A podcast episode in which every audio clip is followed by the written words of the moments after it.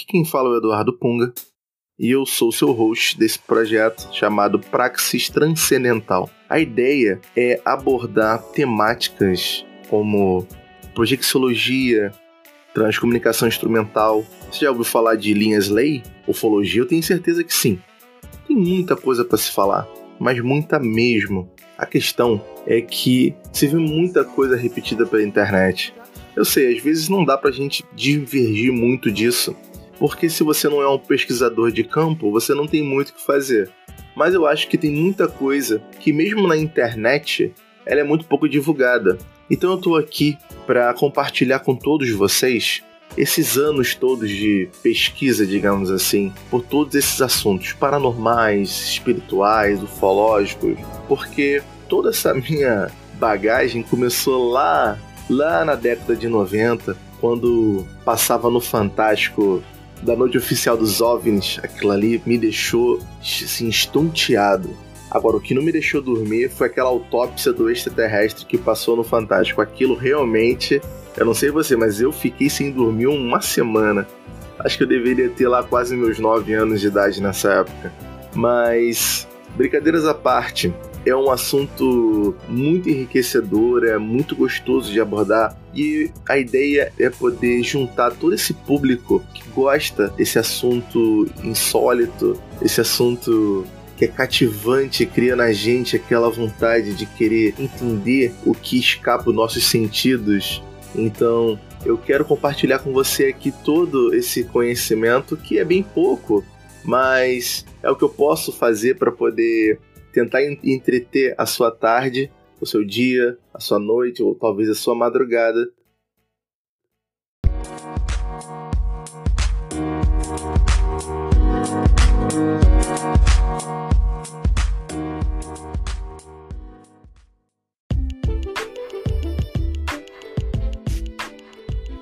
A ideia também é trazer aqui alguns participantes pesquisadores de algumas faculdades, por exemplo, com relação à mediunidade da faculdade, se eu não me engano, é a USP, que faz uma pesquisa muito séria com relação à mediunidade e, em especial, a psicografia. Tem uma amiga minha que participa dessas, desses experimentos, inclusive, e tem me dado notícias assim animadoras com relação a esse fenômeno.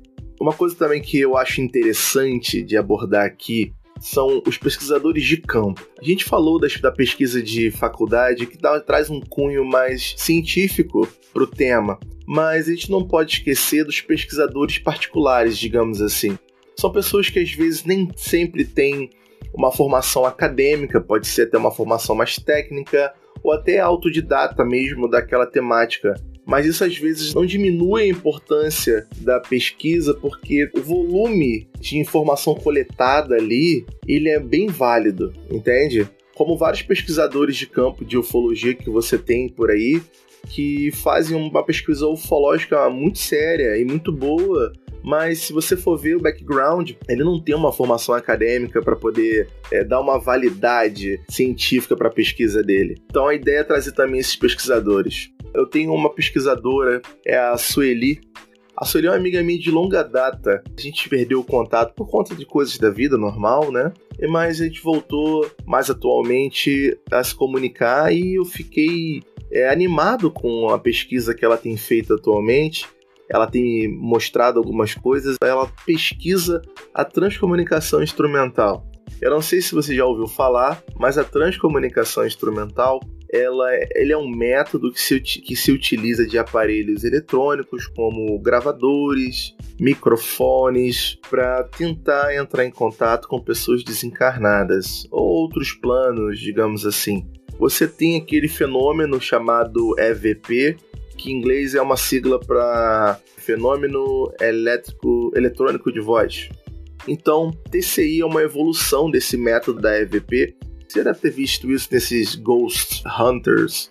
As pessoas pegam um gravador, vai para uma casa mal assombrada, liga ele, deixa gravando horas e depois passam dias ouvindo aquela gravação para ver se eles captam alguma voz sobrenatural naquela gravação. Então, a transcomunicação ela se utiliza dessa técnica também, mas ela faz algo diferente. Na verdade, diferentes, porque tem mais de uma técnica para se fazer. Mas a técnica mais conhecida é a técnica de ruído branco, é a doação de ruído. Como é que faz? Você pega um microfone, pega um gravador, você tenta procurar um local com menos influência de ruído externo, com menos barulho, pessoas, cachorro latindo, e você bota um rádio próximo desse gravador, naquela faixa onde fica só aquele ruído branco, aquele chiado de shh.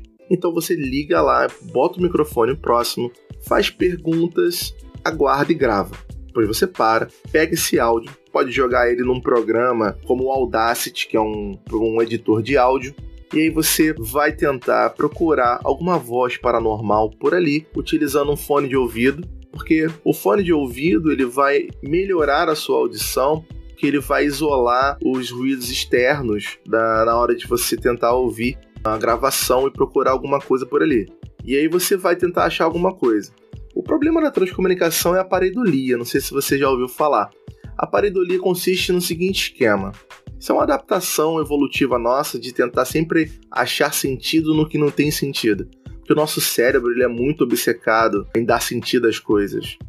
Um exemplo disso é quando você olha para a nuvem, vê um dragão, por exemplo. E aí você fala pro seu amigo do lado: Olha, tem um dragão ali. Você está vendo aqui nessa parte? Ele vai dizer para você: Não, ali tem um poste, não tem um dragão. Quer dizer, é a mesma coisa sendo interpretada de formas diferentes. Isso acontece também na transcomunicação porque a qualidade da voz é muito inferior, muito ruim. Então fica aberta para interpretação. Então as pessoas às vezes dão interpretações diferentes para o mesmo áudio. Mas também tem casos onde a transcomunicação tem áudios muito bons. E a gente classifica esses áudios em cima da qualidade. Nós temos, por exemplo, qualidade A, qualidade B, qualidade C de áudio quanto mais audível, maior a qualidade, maior a nota. É mais ou menos assim que funciona a qualificação dos áudios. Mas então isso é a transcomunicação. Tem muito mais coisa para falar da transcomunicação, mas isso é um resumo. Quem sabe no futuro, no próximo episódio, a gente possa abordar a transcomunicação mais a fundo.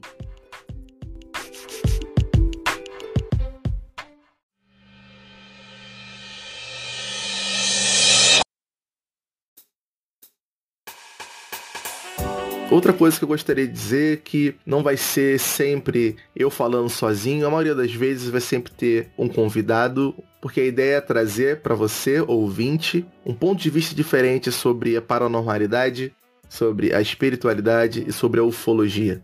Tentar atualizar os casos antigos e trazer notícias novas desse tema, dessa temática, mas com um viés mais científico também.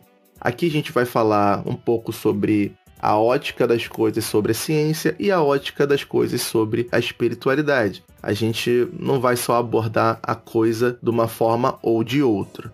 Eu acho que isso enriquece o debate. Eu sei que as pessoas às vezes, ou a pessoa que tem uma visão mais científica faz chacota de quem tem uma visão mais espiritualizada, e a pessoa espiritualizada vai falar que o cético não acredita em nada, e é sempre essa batalha e eu sou aquele cara que tá no meio. Eu sou o cara que tá querendo ver os dois lados, fazer uma análise mais crítica, porque você vai ter na ciência aquela coisa cética que anula tudo, e você vai ter também na espiritualidade o charlatão, pessoa que vai tentar ganhar alguma coisa com aquilo ali. Então sou o cara que está no meio tentando mediar e filtrar esses dois lados. Então é isso, eu espero que vocês tenham gostado. Se você quiser me ajudar, divulgue esse podcast para as pessoas que você conhece, que gosta desse tema, que curte esse tema. A gente tem um Instagram, um Facebook e um YouTube. Segue a gente lá. É Praxis Transcendental. Em todas essas plataformas é o mesmo nome. E a gente tem um e-mail para contato. Caso você queira tirar uma dúvida, ter uma sugestão ou deixar alguma mensagem para a gente ler aqui, manda um e-mail lá para praxistranscendental@gmail.com. É tudo junto com letra minúscula, tá? Não esquece. praxistranscendental@gmail.com. Divulgue a gente que, se Deus quiser, no próximo podcast a gente vai trazer novos convidados aqui. Eu sou Eduardo Punga, esse foi o Praxis Transcendental. Um forte abraço para todos.